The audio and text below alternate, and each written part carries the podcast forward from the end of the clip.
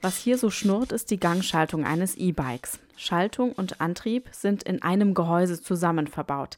Der Effekt ist ganz ähnlich wie bei einer Automatikschaltung im Auto, erklärt Gunnar Fehlau vom Pressedienst Fahrrad. Ich kann dem Ding zum Beispiel sagen, wann immer ich stehe, also angehalten bin, schalte mir in den dritten Gang. Das kann man programmieren, dann kann man immer bequem anfahren.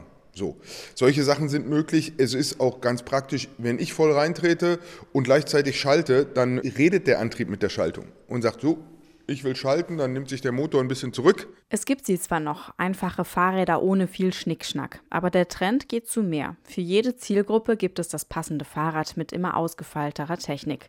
Und vor allem kommt die Digitalisierung auch beim Zweirad an. Wir haben GPS-Tracker, die wir verbauen können, die senden und die das tun, was ein GPS-Tracker tut. Ja, und ganz profane Sachen, die wir auch schon vom Auto kennen, zum Beispiel der Blinker. Der kommt jetzt äh, am S-Pedelec, am Cargo-Bike und wir würden sagen, auf der längeren Achse äh, wird der beim normalen Pedelec auch für alle, die ihn haben wollen, äh, sicherlich eine Option. Mit der eingebauten Technik sind auch die Preise gestiegen. Nach Zahlen des Zweirad-Industrieverbands haben sich innerhalb von zehn Jahren die durchschnittlichen Verkaufspreise von Fahrrädern mehr als verdreifacht.